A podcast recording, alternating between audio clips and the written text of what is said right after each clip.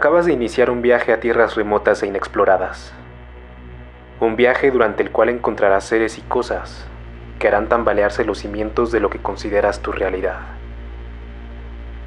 A partir de este momento te encuentras más allá del abismo.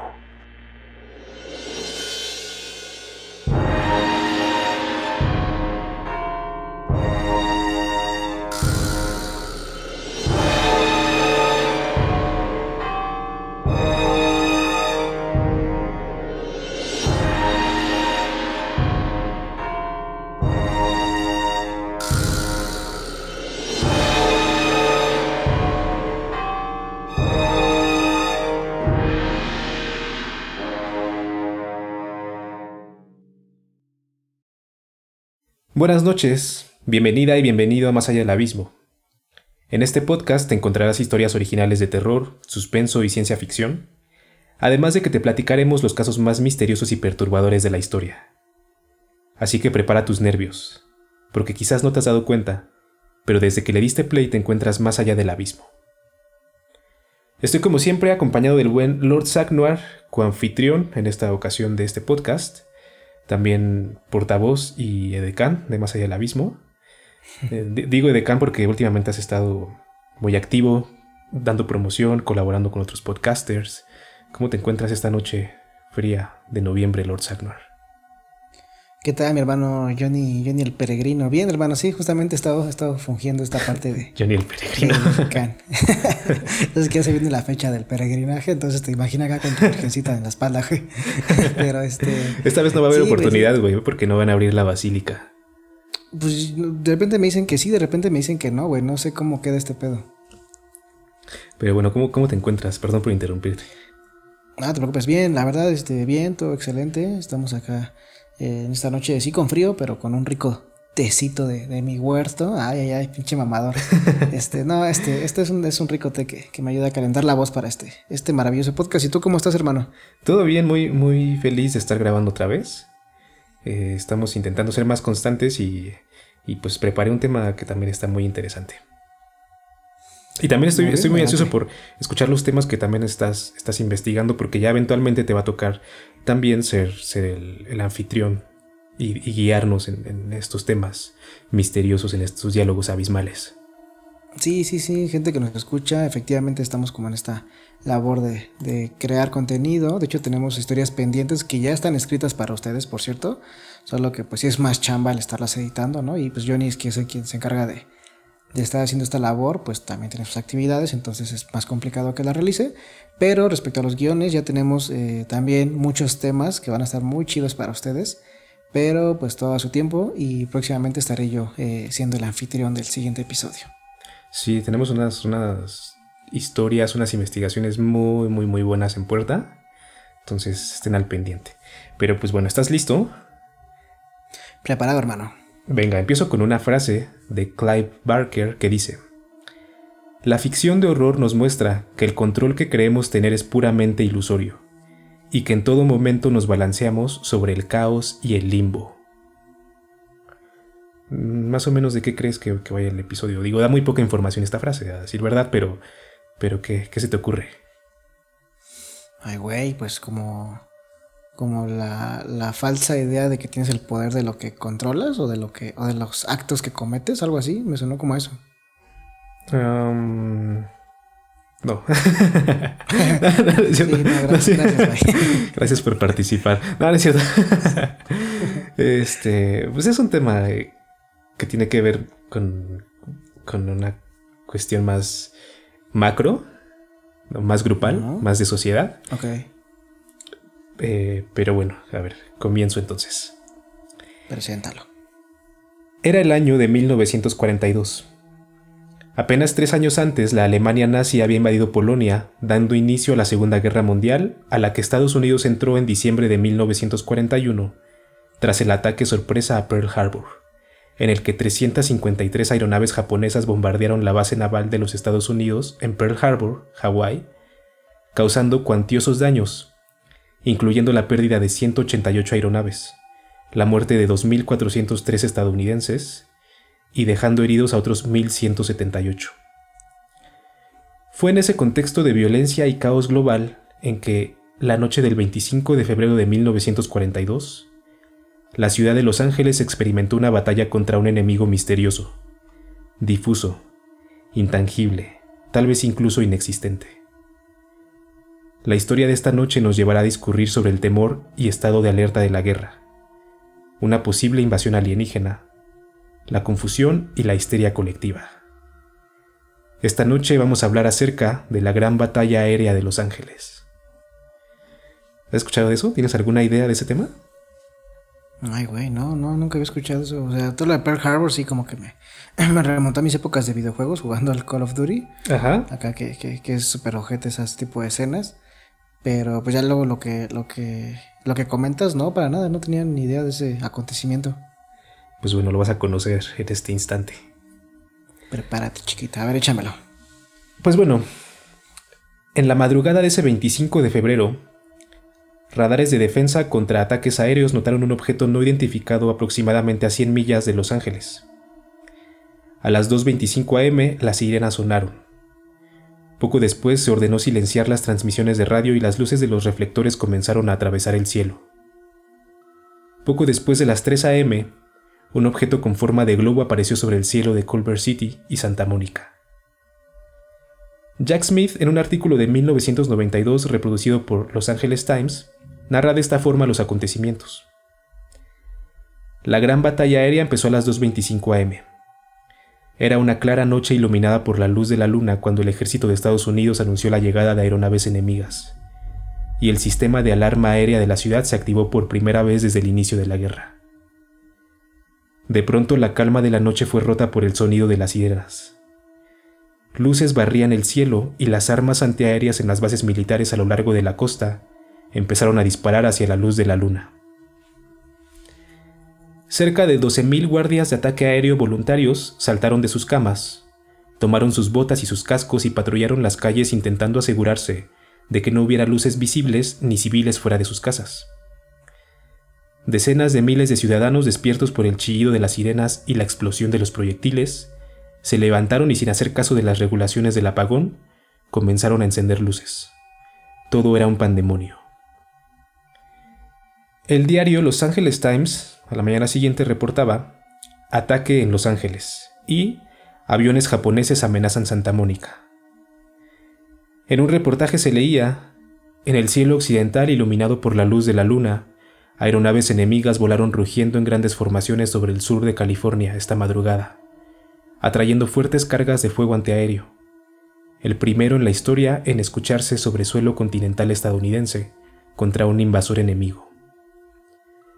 El segundo párrafo continuaba, sin embargo, con un intrigante anticlímax. No se reportaron bombas lanzadas. ¿Por qué estaban esas aeronaves enemigas volando singularmente y en formación si no era para lanzar bombas? La historia continuaba diciendo que una aeronave había sido derribada cerca de la calle 158 y Vermont Avenue, aunque no había detalles disponibles. Lo que se puede resumir es que aproximadamente a las 3.10 de la mañana, baterías antiaéreas que habían estado estacionadas alrededor del sur de California empezaron a disparar sus cargas explosivas calibre 12.8 y continuaron por 50 minutos eventualmente lanzando 1.400 de ellas.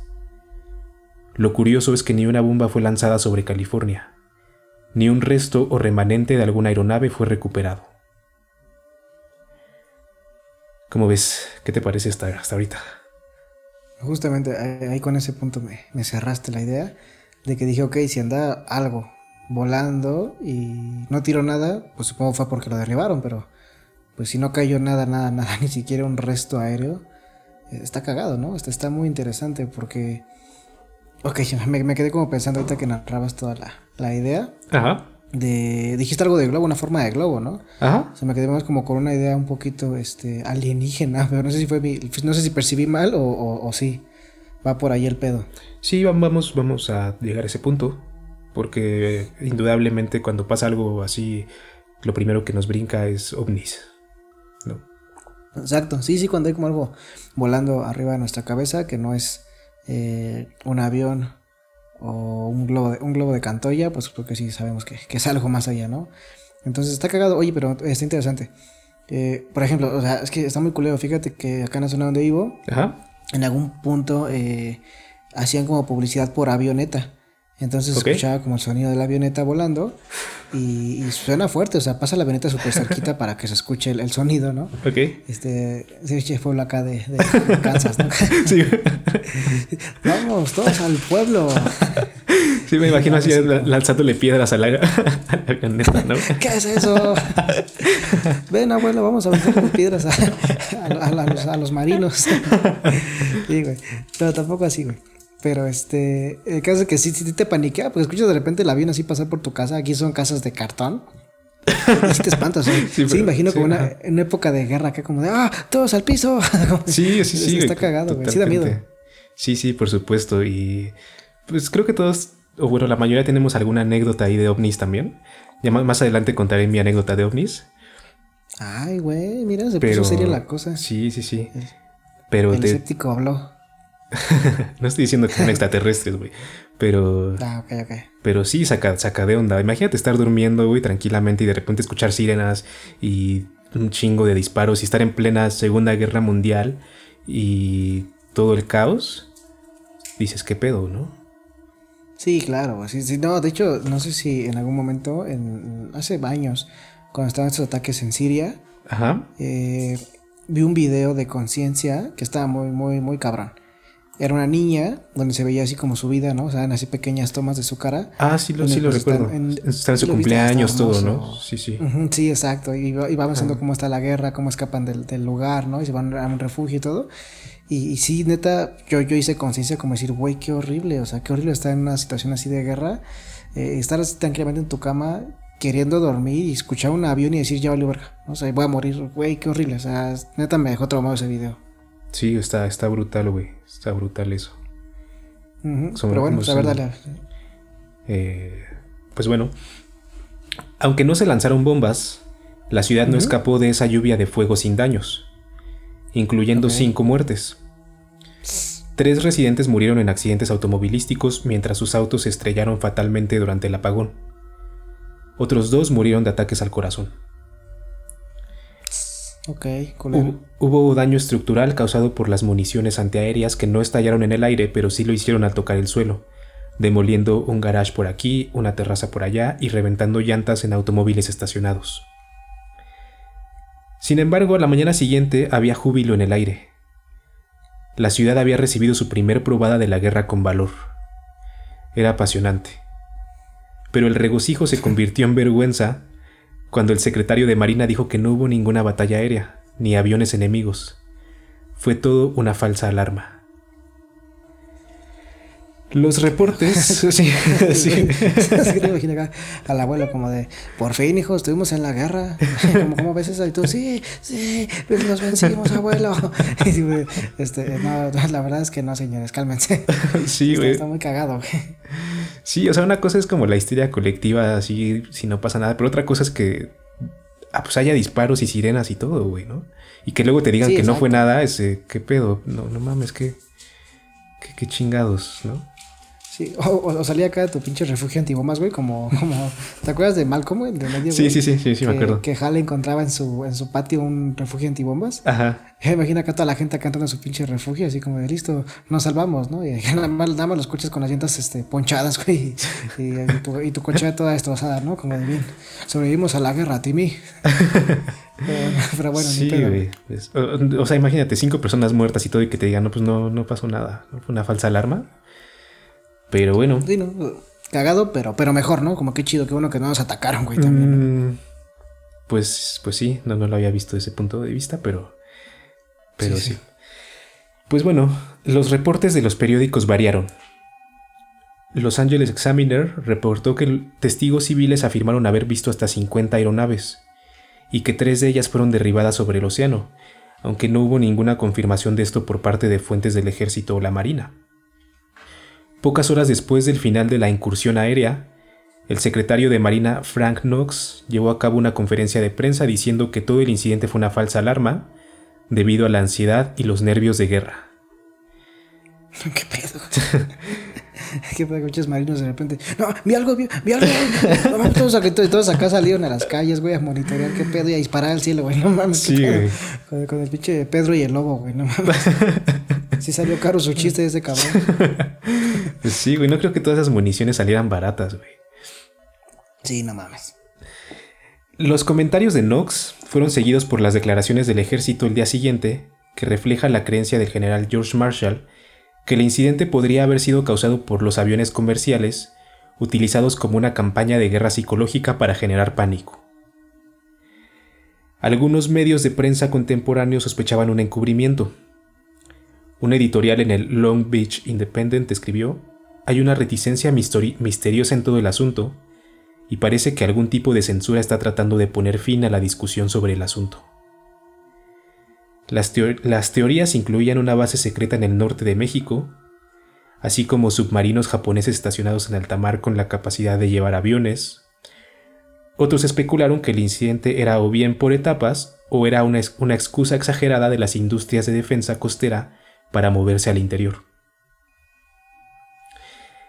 El representante Leland Ford de Santa Mónica pidió una investigación del Congreso, diciendo, Ninguna de las explicaciones ofrecidas hasta ahora retira el episodio de la categoría de mistificación completa.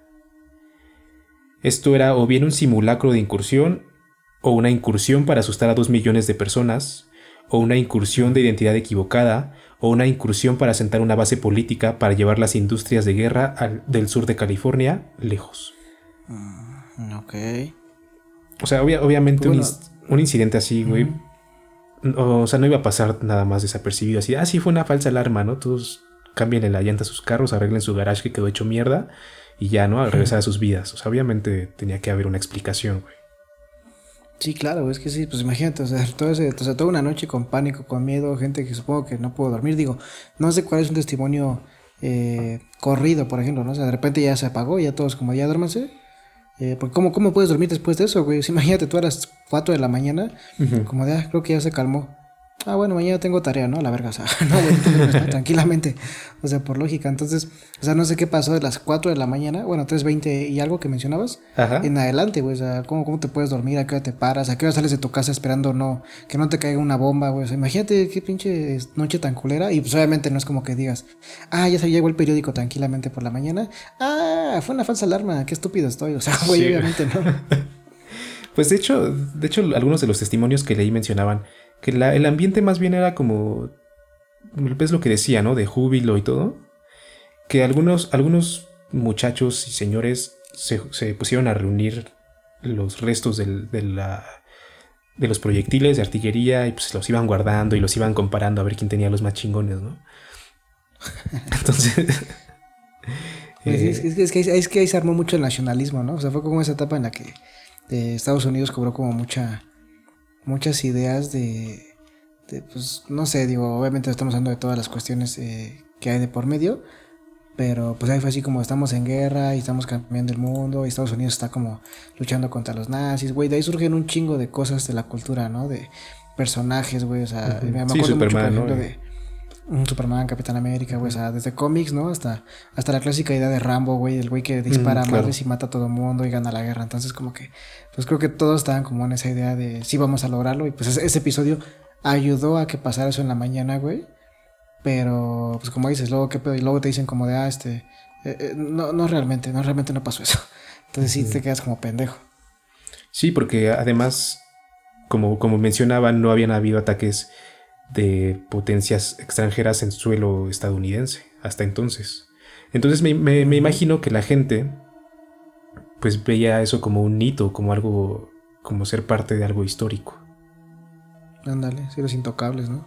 Tal vez. Ok. Pues bueno, el inicio de 1942 fue un tiempo de mucha incertidumbre. Oye, perdón, perdón. Sí. Interrumpo un poquito otra vez antes de que continúes. Aparte, digo, nada más como para seguir en la reflexión, eh, pues no deja de, hacerse lo que está pasando ahorita, ¿no? En plena pandemia. Las teorías conspiranoicas a morir, ¿no? Y, porque hablabas de varios casos, ¿no? Que mencionaba la gente de, no, pues es que fue esto, no, pues es que fue el gobierno, no, pues es que es un ataque paramilitar, ¿no? Pues bueno, dijiste varias cosas, ¿no? Ajá. Y lo mismo, ¿no? Como desde cosas totalmente alejadas de la realidad, que bueno, ni siquiera sabemos cuál es la realidad, ¿no? Después estamos viendo el caso. Sí Pero, pues, güey, o sea, como así, como, no, sí, un pinche barco japonés con, con aviones encima, güey, qué pedo, tranquilízate, ¿no? o sea, bájala tu pedo, ¿no? Sí, Este, sí, una- una- la culpa a los mexicanos, ¿no? Ah, sí, exacto, güey. Eh, sí, sí, sí. Bo- Bombas en forma de taco. ¿eh? Ahí te pongo guacamole, culero, fuma. Eso, eso, así siempre echando la al mexicano, güey, qué pedo. Pues sí, Bueno, ok, dale. eh, ahorita vamos a Sí, llegar sí, también a ese punto de, de todas las teorías, de todo lo que, lo que surgió, porque obviamente un acontecimiento así da pie a 30.000 especulaciones. Sí, ya tiene fama de eso, ok. El inicio de 1942 fue un tiempo de mucha incertidumbre para los estadounidenses. Pearl Harbor había sido atacado apenas unos meses antes y muchos habitantes del sur de California tenían sospechas de la numerosa población de japoneses viviendo tan cerca de algunas de las industrias más estratégicas de Estados Unidos. De hecho, el sheriff de Los Ángeles estaba particularmente avergonzado. Había ayudado decididamente al FBI a arrestar a numerosos jardineros japoneses que supuestamente habían, habían sido atrapados haciendo señales a los aviones enemigos. Qué pedo, qué horrible, güey. Hey, usted, señor Kawasaki, venga para acá. ¿Qué, qué pacho? Maldito sea. Llévate a la cárcel, por favor. No, por favor. Señor Kawasaki, ¿qué pedo? Es lo único nombre que se me vino a la mente. Pero qué pedo, güey, qué, qué culero que tú estás tranquilamente trabajando de jardinero, güey, que te inculpen de, de Sí, mandar güey, señales no a aviones japoneses. No mames, pobre señor Yamaha, güey, pobre. El señor Hitachi. Sí, güey. Es como, como, como ese meme que dice, ¿no? Definitivamente no es un buen momento para ser japonés.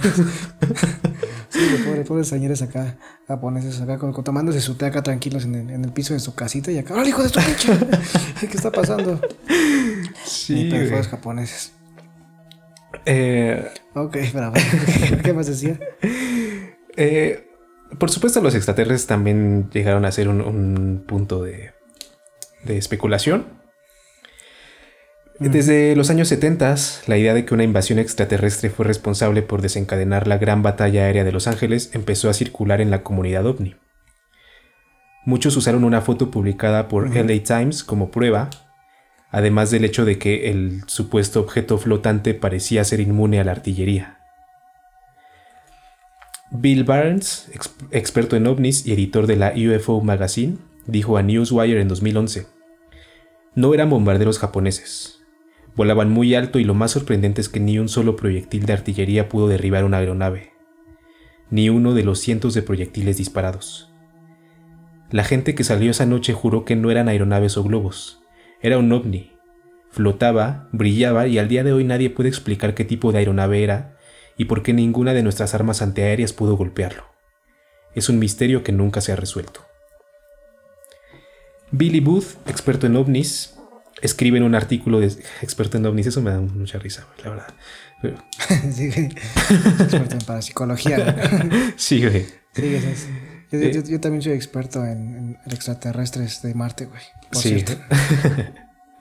Ok. Pues bueno, Billy Booth, ex- experto en ovnis, escribe en un artículo de su página liveabout.com que, de acuerdo con reportes de periódicos, testigos describieron haber visto un objeto volador como una surreal linterna colgante y que mientras el objeto se movía hacia áreas más iluminadas, su imagen pudo apreciarse mejor.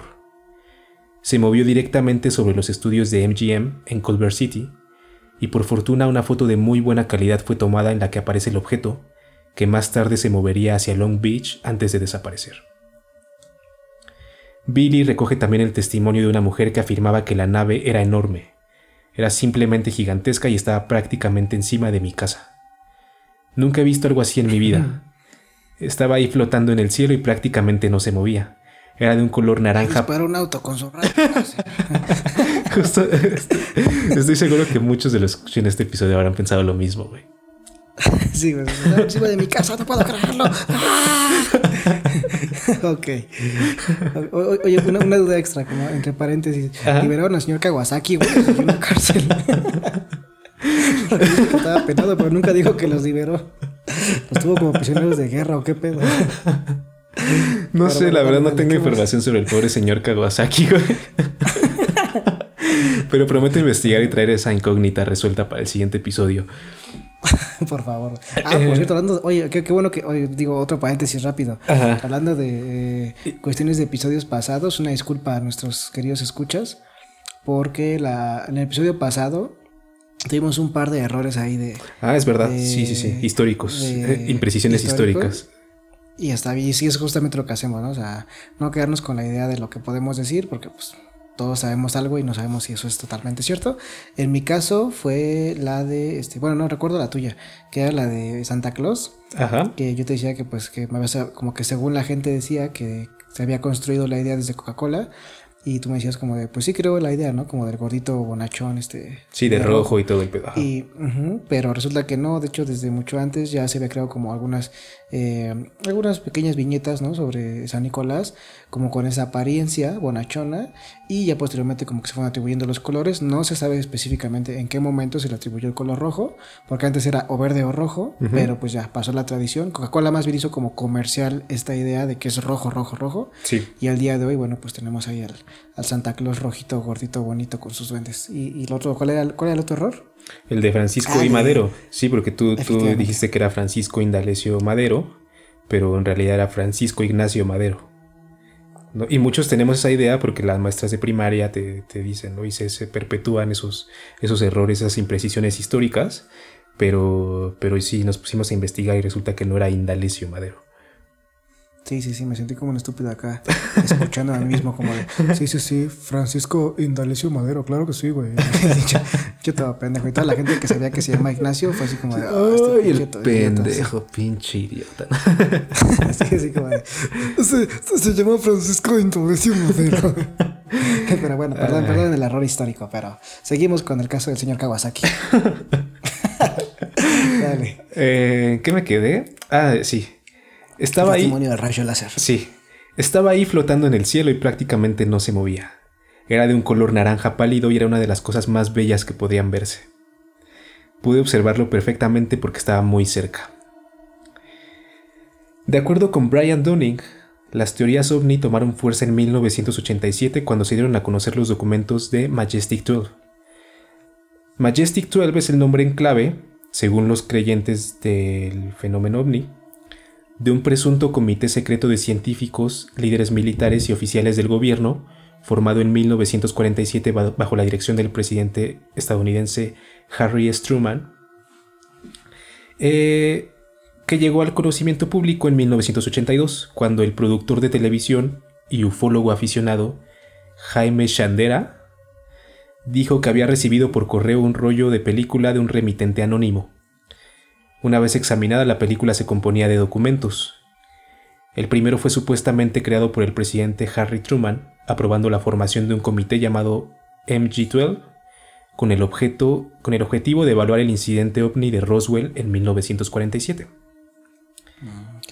Otro de esos documentos era supuestamente un memorándum oficial del gobierno, el Memorándum Marshall Roosevelt del 5 de marzo de 1942, que afirmaba que dos naves extraterrestres habían sido recuperadas tras la batalla de Los Ángeles. El texto decía, este cuartel general ha llegado a la determinación de que las aeronaves misteriosas no pertenecen a la Tierra, y de acuerdo con fuentes secretas de inteligencia son, con toda probabilidad, de origen interplanetario. ¿Mm? Mm, ok, suena, suena atrevido. Oye, pero a ver, entonces ocurre todo esto en, esas épocas, ¿no? Con los Roswell y todo ese pedo. Ajá, bueno, fue antes de Roswell. Lo de Roswell fue en el 47. Ah, sí, perdón. Pero bueno, con este caso que mencionas de las naves que, que según atraparon. Ajá. Pero bueno, este, este grupo en particular que se, que se apare, que supuestamente se forma, ¿no? Con esto. Me, me hizo recordar a, a, una evidencia fotográfica que nos llegó justamente a nuestra Ah, sí, sí, sí, inolvidable. no hay manera de, de, no sacarlo en este episodio, justamente. Sí, sí, sí. Igual nos enviaron por ahí unas fotos de unos supuestos encuentros eh, con alienígenas o aparentes naves, ¿no? Ajá. Extraterrestres. En, Chiapas, ¿no? Nos dijeron que eran, que eran, Chiapas, ¿o dónde nos dijeron? ¿Te acuerdas? No me acuerdo, que andaban de viaje, ¿no? Y que justamente en ese momento se paraban así a ver y de repente, ¡pum! Un, un ovni arriba de ellos, ¿no? Ajá.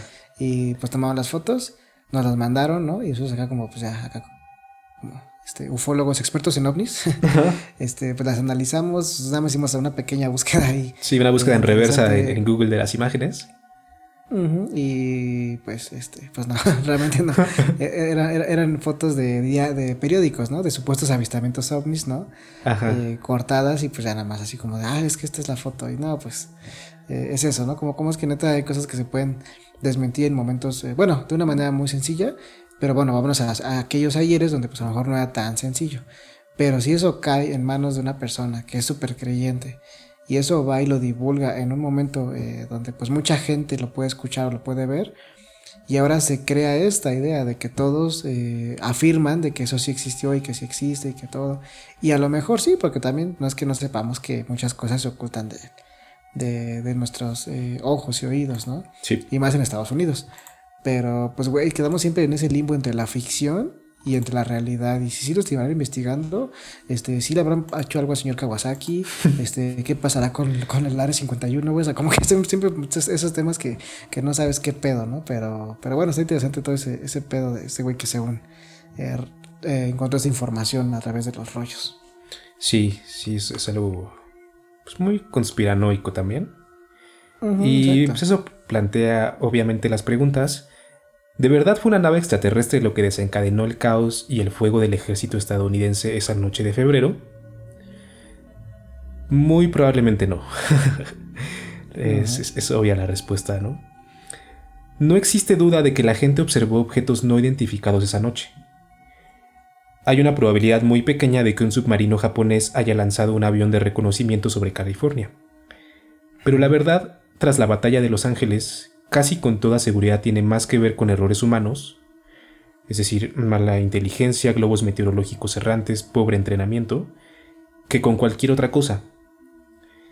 De cualquier modo, los registros son tan difusos que la historia de la gran batalla aérea de Los Ángeles estaría siempre vista a través de teorías conspirativas. Entonces, ¿qué hay acerca de los testimonios recogidos por Billy Booth, los documentos de Majestic 12, las declaraciones de Bill Barnes y la famosa foto del objeto en cuestión? que por cierto la foto va a estar en los show notes, al igual que, muchos otros documentos, para que estén al pendiente en las redes. Pues bueno, para empezar, el tal Billy Booth no cita en ningún momento fuentes fidedignas ni datos comprobables en absoluto. Por otra parte, los documentos de Majestic 12 han sido ampliamente desacreditados incluso por investigadores serios del fenómeno ovni debido a sus numerosas incongruencias en cuanto a su forma y cronología.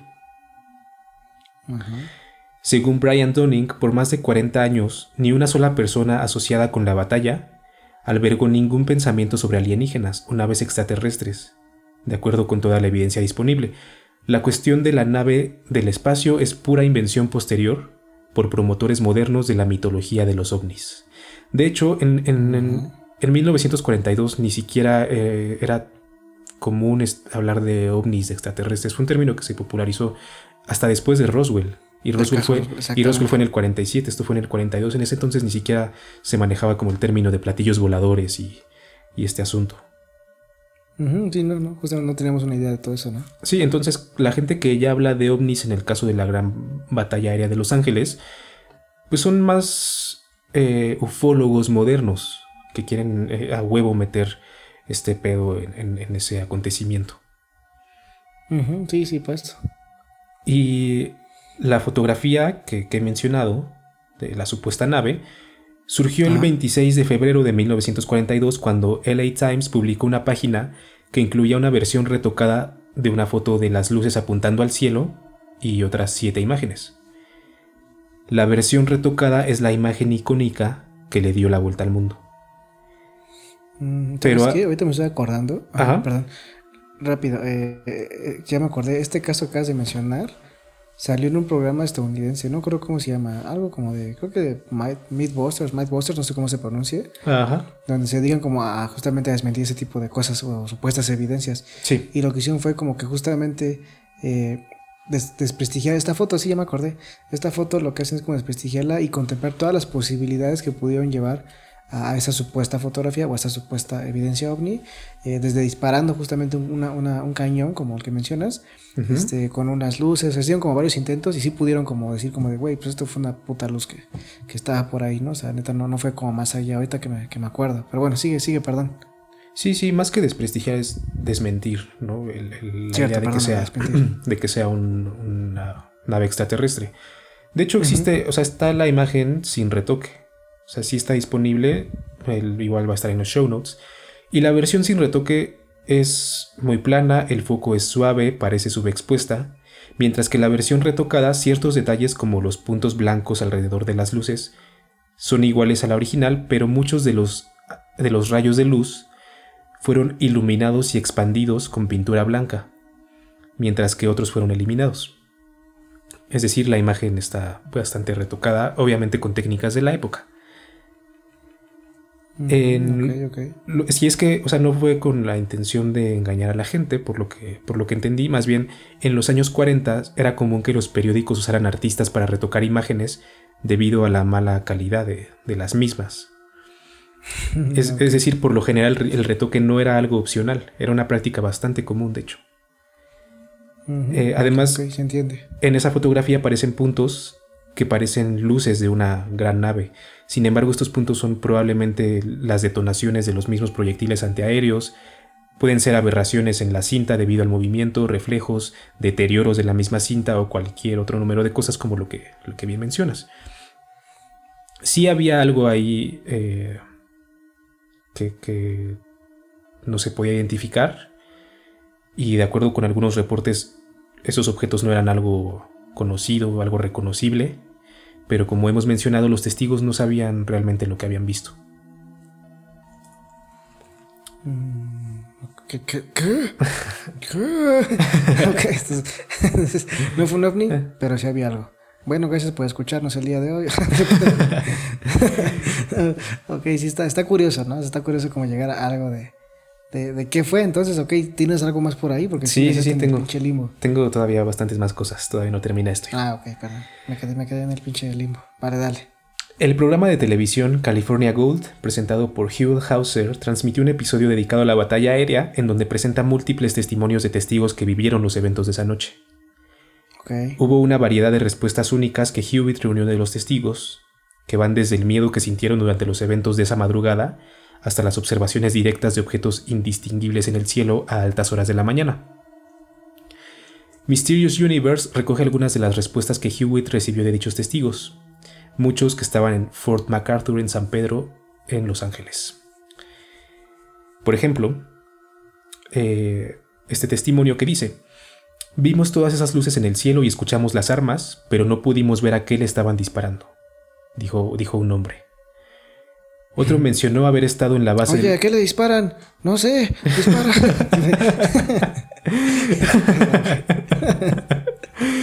a ver.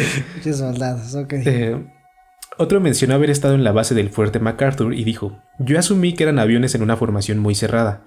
Se podía ver el fuego antiaéreo, se podían ver los reflectores, pero no mencionó haber visto ningún avión. Otro dijo: Recuerdo haber contado seis u ocho aviones aunque mencionó que no podía decir si eran aviones japoneses o no. No tengo la menor idea, en realidad solo parecían puntos en el cielo, concluyó. Otro testimonio interesante que provee Hewitt es de un hombre al que inicialmente se le dio la orden de disparar, a pesar del hecho de que él no podía ver ningún objeto. Aunque más adelante afirma que hubo un incidente en una de las estaciones, en donde un cañón se disparó accidentalmente. Él supone que eso pudo haber comenzado el fuego. Yo personalmente no vi los aviones, dijo. Otro hombre narró que el oficial ejecutivo en el fuerte MacArthur, teniente coronel Schnell, me ordenó que disparara. Él gritaba, ¡Fuego! Y yo le decía, ¿a qué señor? Y él seguía diciendo, ¡Fuego! fuego, fuego, fuego. Otro hombre declaró, eh, mi jardinero últimamente se compró. por supuesto que eran, por supuesto que eran naves japonesas. Mm, señor Kawasaki. eh, el pobre señor Kawasaki. A ver. Dale madres, ok. Continuó diciendo, espero que no viva enojado conmigo, pero no habían aviones. Y más tarde supe que había una batería antiaérea de la artillería de la Guardia Costera. Estaban jugando y una de sus armas se disparó accidentalmente y eso empezó el fuego. Todo el mundo empezó a disparar. Otros mencionaron haber visto algo, pero el objeto, lo que sea que fuera, era muy borroso. Todos salimos y lo observamos, recuerda un oficial retirado. Vimos algo pero no era nada definido, parecía ser algo flotando despacio. Yo estaba a un lado de mi comandante y él dijo, a mí me parece que es un avión. En conclusión, muy probablemente la batalla fue simplemente un caso de nervios de guerra en un momento en que cada persona en Los Ángeles estaba viviendo bajo temor constante de un inminente ataque japonés. En 1975, el experto en aviación y escritor de LA Times, Marvin Miles, explicó lo que él pensaba que ocurrió esa noche. 1. Los japoneses al finalizar la guerra dijeron que no enviaron aviones a esa área. 2. Mucha de la confusión derivó de los proyectiles iluminados por las luces de los reflectores, que fueron confundidos con aviones enemigos. 3. Un estudio cuidadoso de la evidencia sugiere que globos meteorológicos que fueron lanzados esa noche pueden haber causado la alarma inicial. Una teoría respaldada por el hecho de que las unidades de artillería antiaérea fueron criticadas por desperdiciar munición en objetivos que se movían muy lento para hacer aviones. ok, después de 40 años podemos crear nuestro globo meteorológico. Aviéntalo, Jimmy. Sí. no, nuestro globo meteorológico. ¿Por papá? Eso suena, suena, como un sueño frustrado muy culero, güey. Digo, a lo mejor fue científico, ¿no? Pero qué pedo, güey. Pues ahí, ahí va, para concluir. ok. El reportero Matt Winstock, en un artículo para Daily News, cuenta la siguiente historia de uno de los hombres que sirvieron en una de esas baterías antiaéreas.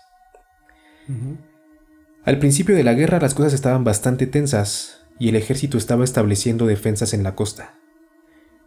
En una de las nuevas estaciones de radar cerca de Santa Mónica, el personal trató en vano de conseguir vuelos que les ayudaran a probar sus sistemas.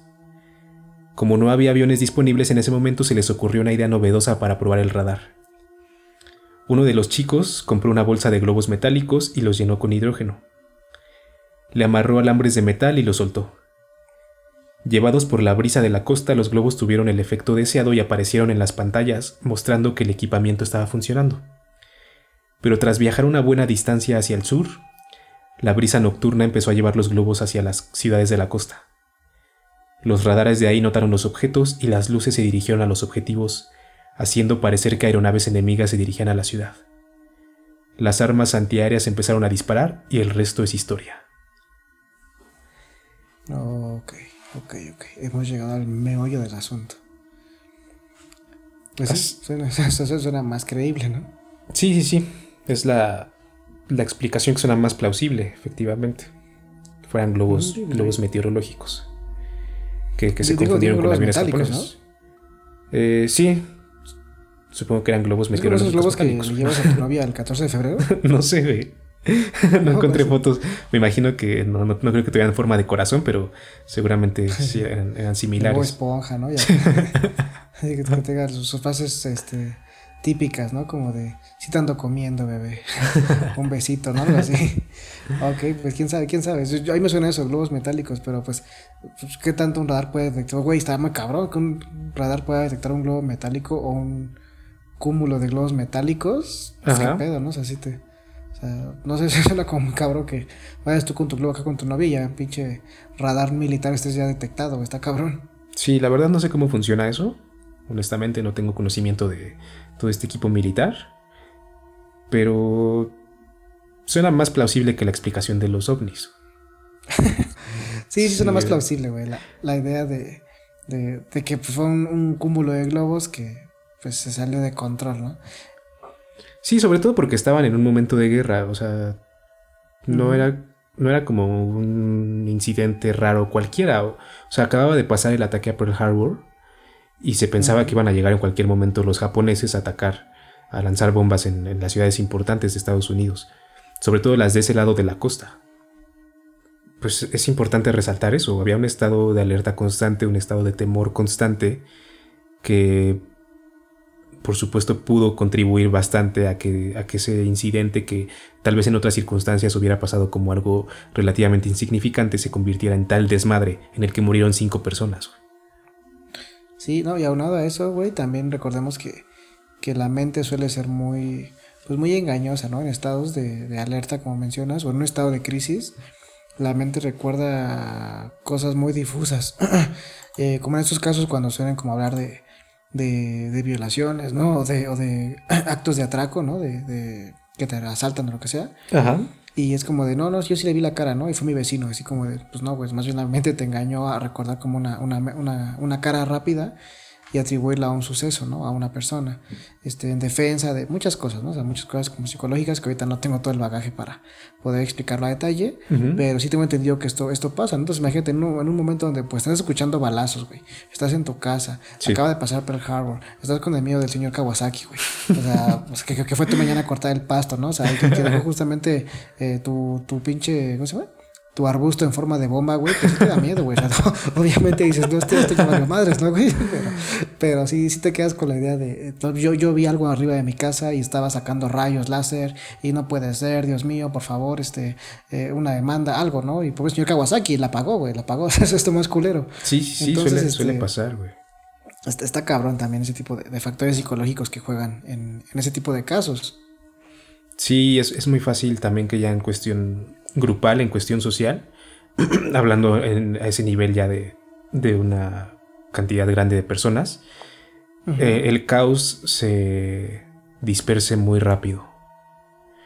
Yo me acuerdo mucho, no sé si, te, si te tocó o si recuerdas esa anécdota, fue por ahí del 2012. Yo estaba muy tranquilamente así en, mi, en, mi, casa, salí a la calle, no me acuerdo para qué, y vi que la gente estaba cerrando sus negocios y estaban mucha gente así en la calle muy asustada. Y yo dije, no manches, ¿qué está pasando? ¿no? Y por ahí escuché que, que habían como unos grupos de, de los Zetas, o no me acuerdo, de la familia michoacana que iban a llegar a, a, hacer disturbios y que estaban quemando unidades de transporte y estaban saqueando negocios. Y yo dije, no manches, ¿qué pedo? Me acuerdo que me regresé a mi casa. y este, y me puse así a ver. Los huevos, Jonathan. y las tortillas, vale, ya vamos a comer, chingados.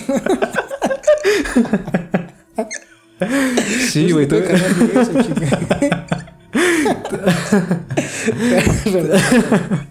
tuve, que, tuve, que tirar el kilo de tortillas y regresarme corriendo a mi casa llorando, güey, porque, porque tuve mucho miedo. Pero me no le ganaste a Rugal, ¿no? Adiós. Con mi peso, hijo. Estuve tan cerca, güey, de ganarle a Rugal esa vez. Sí, güey, mi pedo. Este. eh... no, güey, o sea, regresé a mi casa. Estoy corriendo, güey. Acá no. Los zetas. Ay. Ay, güey. Los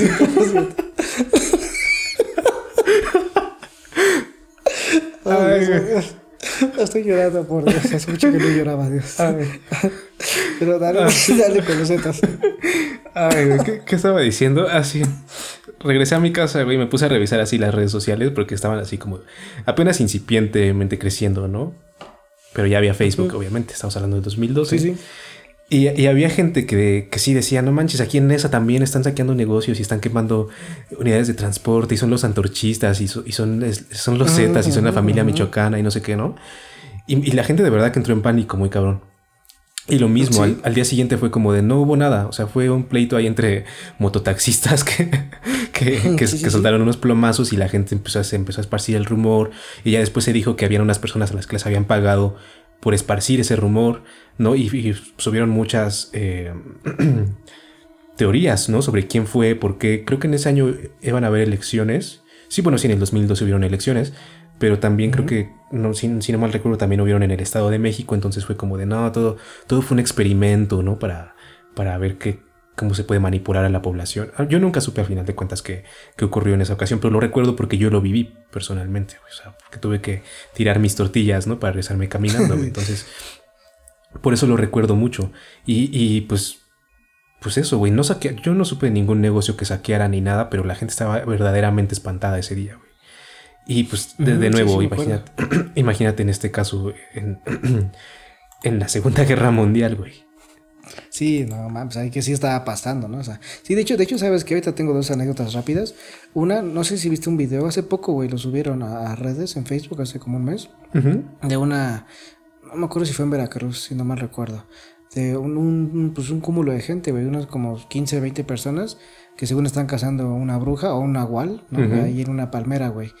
Y hay, según hay un búho, ¿no? O sea, o sea, no saben ni qué es, pero según hay un, hay un animal ahí que se acomodó ahí y que eh, es un búho o que, o que un vampiro, que no sé qué, pero que es un agua, que es una bruja, ¿no? Ajá. Y hay un chingo de gente ahí, ya sabes, como, no, no, sí, ahí está, ahí está, mira, ¿no? Y no, sí, mira, y todos salgan con su machete, güey, con un chingo de cosas, y güey, con armas, ¿no? Y güey que está grabando así como de, está como según como, como comentarista, ¿no? Como de, estamos aquí este, grabando en Nahual, este, ¿qué, qué, qué, qué pasó, amigo? ¿Dónde está? ¿no? Y así otro güey está como de, no, no, yo, yo lo vi, carnal, mira, ahí está arriba, ahí está arriba, mijo, ¿no?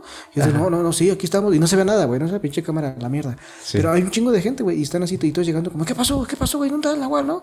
No, estoy arriba, y así, y toda la información, güey, ¿no? O sea, toda esa pinche cadenita tan, tan, tan curiosa que hace un teléfono descompuesto increíble, ¿no, güey? Y pues imagínate en ese momento, ¿no? De, de crisis mundial, pues no mames, o sea, obviamente se, se, se suscita todo ese tipo de pedos. Sí, sí, sí. También me acuerdo de otros dos casos, ya ahora sí para terminar, porque ejemplos hay miles, ¿no? Pero Sí, claro. pues los linchamientos también.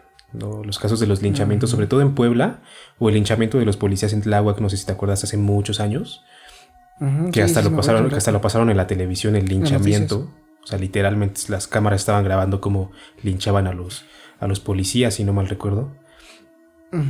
Y pues mucha gente inocente también ha muerto de esa forma, ¿no? Porque los acusan de estarse robando niños, de que toman fotos a los niños para, para hacer trata, robo de órganos y madre y media. Y resulta que son gente inocente, pero obviamente en el calor de, de todo ese desmadre, no, no, se, no se detienen a pensar en, en un sistema de justicia, ¿no? En, en- en- en que existe un Estado de... Tendría que existir un Estado de Derecho, ¿no? Claro. Entonces sí está muy cabrón este pedo de, de lo que puede ocurrir en cuestión de histeria colectiva, si le podemos llamar de esa forma. Sí, y la desinformación, ¿no? O sea, todo ese tipo de, de, de cuestiones que también, pues si no sabes, o sea, sé que es complicado, ¿no? Imagino que en ese momento particular de están balaseando fuera de tu casa, ¿no? Todo el, todo el, todo los- el ejército está afuera, pues no vas a poder como informarte, ¿no? Así como de si está pasando o no está pasando, ¿no? Sí, sí, sí. Pero pues lo mismo, o sea, aunque sea uno o dos días después, pues igual eh, no creer todas las supuestas verdades que te comenten hasta que tú digas, a ver, vamos a, a pensar, a ver qué pedo, si pasó o no pasó. Eh, y lo mismo, ¿no? O sea, no, no atreverte a divulgar algo que tú crees saber sin haberlo verificado antes, porque lo mismo, o sea, yo le pude haber dicho a Jonathan, no, sí, güey, acá también por mi casa yo también, no mames, hijo, adiós, adiós refresco, güey, no comimos por igual, porque acá también se empezaron a cerrar, este, este, pues acá tienda, ¿no? yo, yo corrí acá, se me cayó el refresco, güey, este, la coca, pues valió madres, mi jefa acá, no, no manches, vale madres, ya vamos a comer sin refresco, no puede ser, pinche estúpido, no, tampoco, no, pero, pero, pero, pero sí, güey, o sea, todo ese tipo de cuestiones y acá como meter esa desinformación, ¿no? Y imagínate llegar a la escuela, ¿no? Acá y contar a todos nuestros compañeros como de, no, sí, a mí sí me pasó, no, esto, esto de los cárteles está cañón, ¿eh? Amigo, cuídate, vete con cuidado en la combi porque las están quemando, ¿eh? Si, si, si, si la combi que tú abordes tiene una frase así como de, aquí no se suben gordas, esa, esa, esa va a ser, güey, esa, esa, esa la van a atracar, güey. Imagínate ese tipo de, Sí. de cuestiones que la gente suele divulgar por, pues por desinformación. Sí, sí, sí. Y pues bueno, no, no cabe duda que sí hubo algo extraño en este caso, ¿no? O sea, independientemente de si fueron globos, sí está raro que, que también el ejército haya disparado 1400 eh, municiones súper pesadas, antiaéreas, Para un globo. para unos globos. No también está extraño, pero sigo sin tragarme la, la idea de los ovnis, porque me parece francamente... eh, Pero bien que te tragas esta, cabrón. Ah, sí. No, perdón, se me fue, se me fue. Te pusiste de pechito. No manches, no, ya, no, ya no puede uno hablar a gusto, güey, sin que, que Sí. albore algún, algún pervertido, algún pinche mente cochambrosa. Sí, pinche chamaco, pinche humor de, de secundaria. Imagíname, imagíname, imagíname, güey, en un programa acá serio con Adela Micha, güey, con Marta de Baile. ¿no? Sí, hace mucho que ya no me trago este tipo de té. No, pero está bien que te la tragues. qué, qué pinche oso, perdóname por, por ser tan vulgar. No importa, aquí, aquí te puedes, te puedes explayar con toda confianza. Sí, aquí es cotorreo, dale. Pero, pero sí, o sea, eso también de, de la, de los ovnis y todo también me parece un, un absurdo. La verdad, yo sí considero que, que hay cosas más allá de nuestro entendimiento, pero ya atribuirle esto a una nave extraterrestre también me parece eh, pues un tanto forzado también, ¿no? Mm, Pues tengo entendido que hay muchas teorías al respecto, ¿no? Que justamente en época de la Segunda Guerra Mundial, hubo muchos avistamientos ovnis, ¿no? Que justamente fue como que vinieron o a causar, lo digo, cosas que he leído, ¿no? ¿Para qué te digo pendejadas? Pero otras las cosas que, recuerdo haber leído, porque también yo soy el pinche teléfono descompuesto andante. Sí. Eh, recuerdo haber leído como eso, ¿no? sí. recuerdo haber leído eso de que, que justamente en la Segunda Guerra Mundial, que los ovnis vinieron a vernos y como casi casi lo causaron, o que estaban como evaluando nuestro comportamiento en ese tipo de situaciones de guerra, y así, yo así como de, güey, neta, o sea, sí me gusta creer en los ovnis, a pesar de que sé que que pues lo mismo, no, es muy probable, ¿no? O sea, y el día que nos encuentre una, una civilización tan cabrona que tenga un ovni, güey, nos va a coger, ¿no? Claro, sí, este, estoy segurísimo de eso. O sea, güey, si, si, alguna civilización consigue dominar el viaje interplanetario, a huevo que nos pueden destruir en dos segundos cagados de la risa. Sí, o sea, te aseguro que si eso de, de que estaba esa noche, en, esa madrugada en Los Ángeles, era una nave extraterrestre, estaban cagados de risa de, de lo que les, lo que les estaban disparando, güey. Sí, exacto, Es como está, oh, estos pinches chamacos. A ver, activa el campo interplanetario. Vamos a nuestra casa a desayunar y te regresamos con estos pendejos. Sí, güey. O sea, obviamente no, no, no, no estaría muy chido jugarle al vivo con, con seres tan avanzados, si es que existen, que a lo mejor sí o no, no sé, o sea, estaría muy raro, ¿no? No, no a ese nivel. Si hay vida en otros planetas, por supuesto, la vida es un microbio, o sea, eso es evidente, ¿no? Esa es la pregunta. ¿Hay vida en otros planetas? Claro que la hay, ¿no? Eso es lógico. ¿Te consta? Pero e, eso que los ufólogos expertos en, marcianos dicen que hay y que nos están visitando, ah, es de cuestionarse. Pues ahí va mi anécdota que, prometí hace rato, que, de, que de nuevo no se la estoy atribuyendo a, a extraterrestres, pero sí estuvo muy raro, la verdad, porque una, mañana me desperté con un tremendo dolor en el recto y no, no es cierto. Esos hombres de negro. ¿Te acuerdas esa La que le, esa la vas a contar. va a ser complicado contarla como una cómica, pero sí, sí, sí, va a ser vamos a compartir. A ver, cuéntala tú porque Ah, bueno, es, bueno, John y yo nos conocimos desde, pues ya hace cuántos años, llevamos como 10 años conociéndonos, ¿no? Más o menos. En la universidad, pues como pues, dos este, recién pubertitos, ¿no? Ya entrados en adolescencia, no, adultez joven, perdón.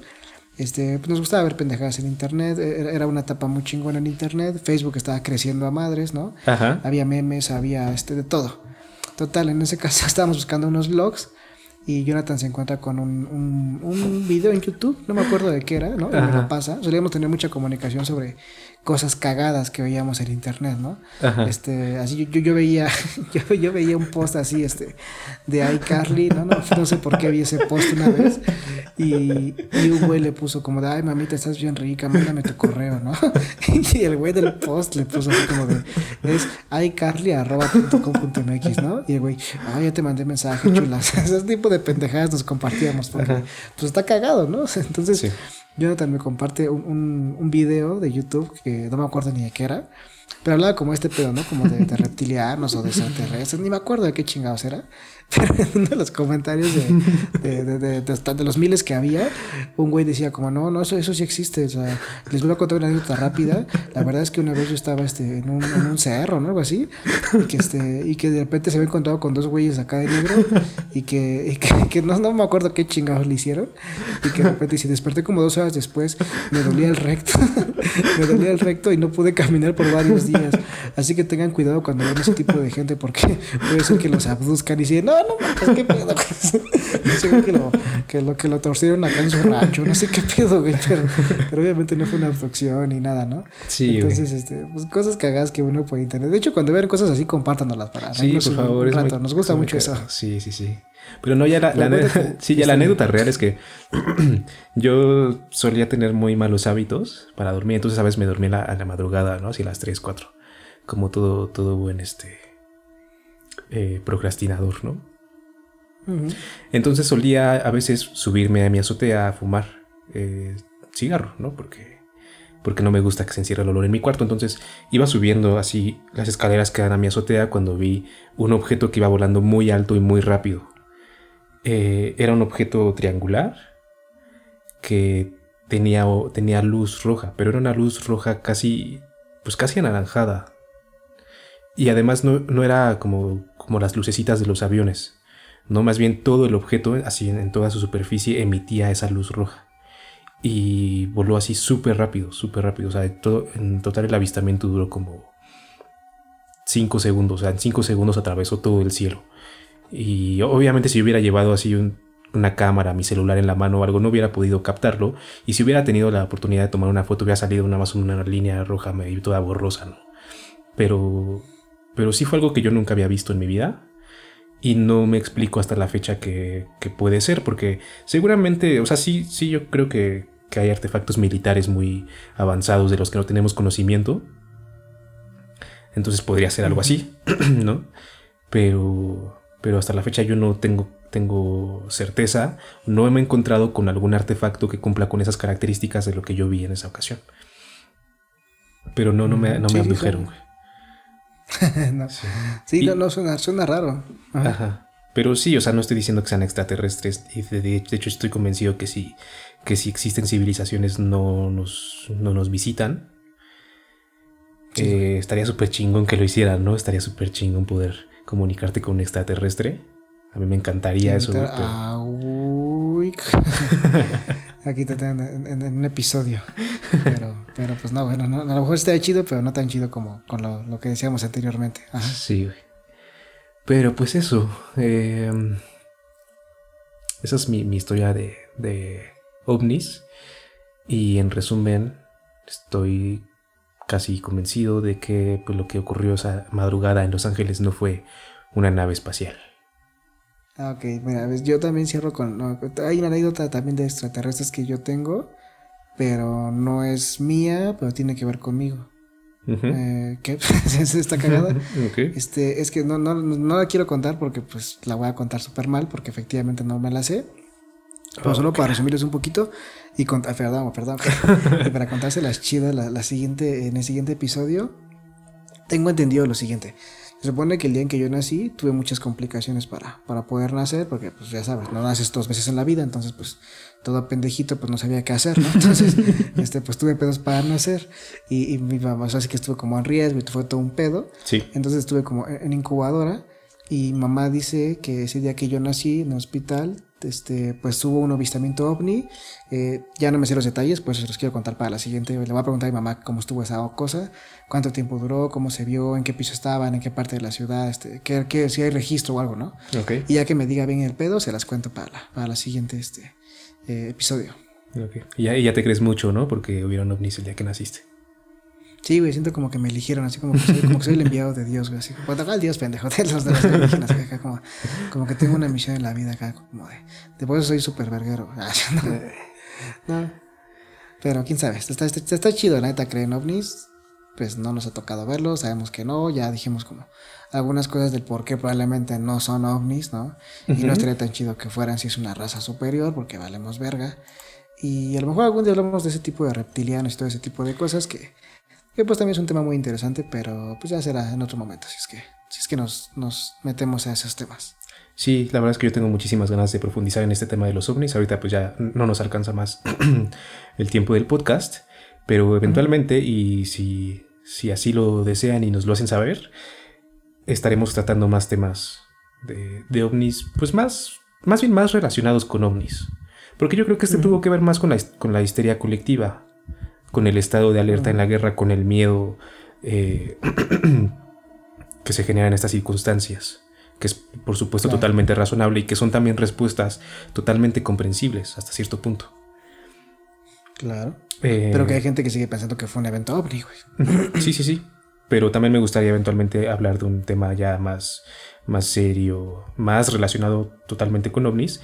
No, tal vez no ah. hablar de Roswell, porque Roswell ya está súper manoseado. Eh, también es un tema que, con el cual tengo muchísimas dudas.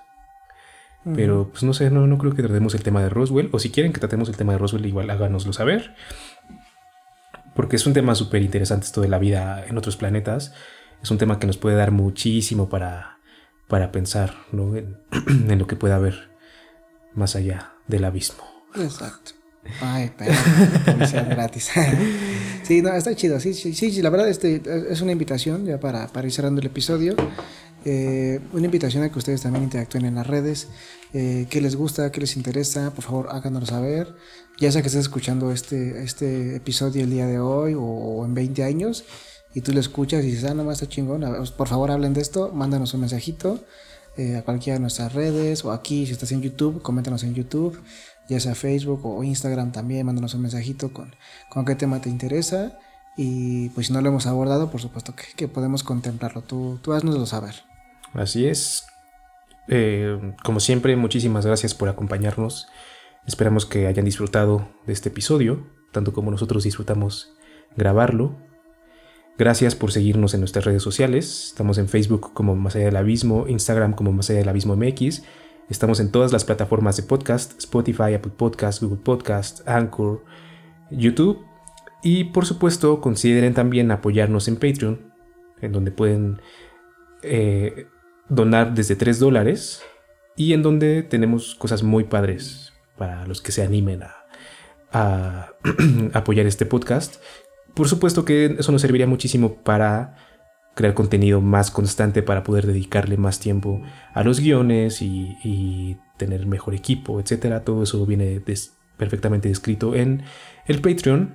Y pues, ¿qué más quieres agregar, Lutz Pues nada, una vez más, gracias por estar escuchándonos y si nos conoces por primera vez en este episodio, date una vuelta por los demás, eh, los demás que tenemos. Tenemos casos de todo tipo, desde chamanes, eh, tenemos temas también ahí conspiranoicos, eh, relevantes, muy, muy ciertos con Edward Snowden. Tenemos nuestras historias también originales, ¿no? De terror, que es lo que mencionábamos un poquito al principio, maravillosas que están ambientadas.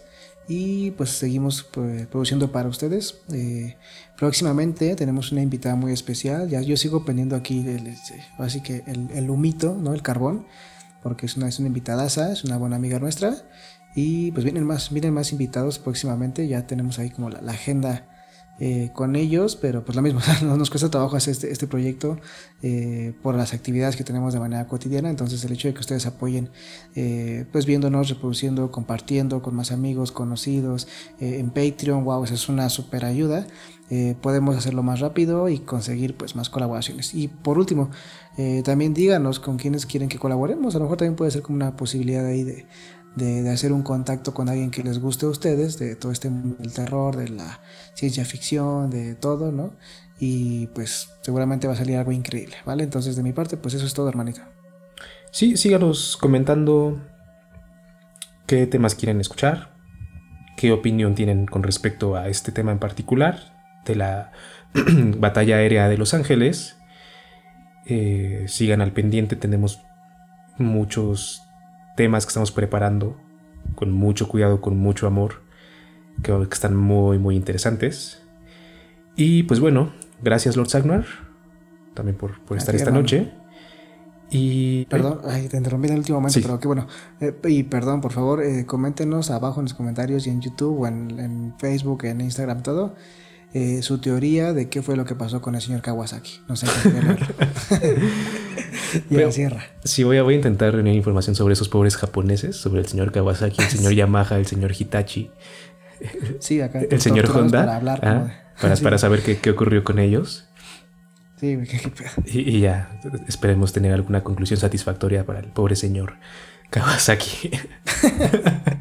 Jardín, jardinero, güey. Pobrecito. Ay, bueno, pues ahora sí, un abrazo en donde quiera que se encuentren. Y no se olviden que el amor es la ley, el amor bajo voluntad. Nos escuchamos muy pronto.